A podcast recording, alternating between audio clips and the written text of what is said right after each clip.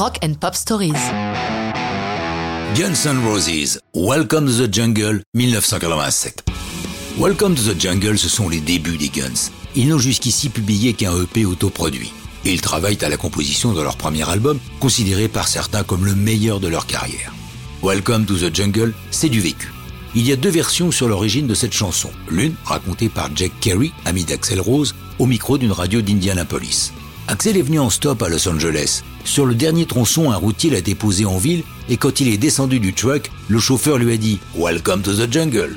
L'autre version veut que, toujours à l'occasion de ce voyage en stop, un sans-abri ait voulu l'effrayer en lui hurlant You know where you are? You're in the jungle, baby. You're gonna die.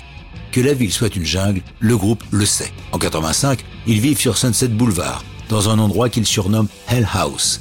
La drogue, l'alcool et les filles peuplent le lieu.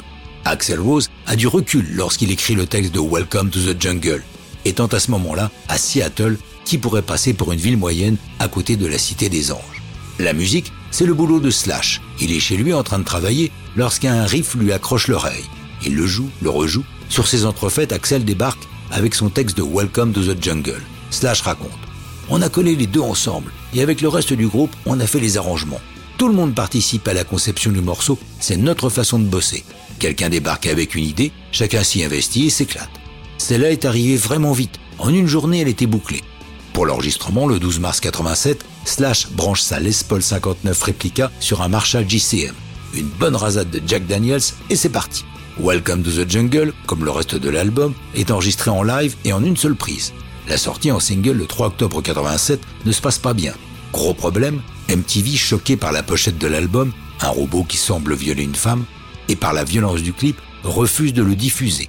Il faut que David Geffen, l'influent patron du label qui porte son nom, appelle la chaîne et les supplie de programmer la vidéo, le groupe acceptant de changer la pochette du disque. MTV fait un essai de diffusion en catimini à 3 heures du matin.